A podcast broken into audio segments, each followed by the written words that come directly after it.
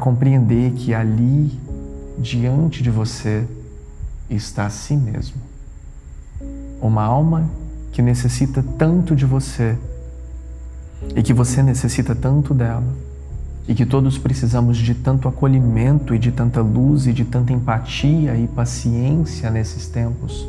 que se faz necessário um olhar profundo para dentro,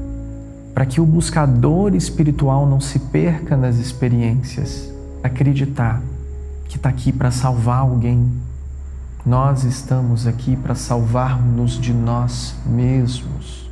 de toda consciência ignorante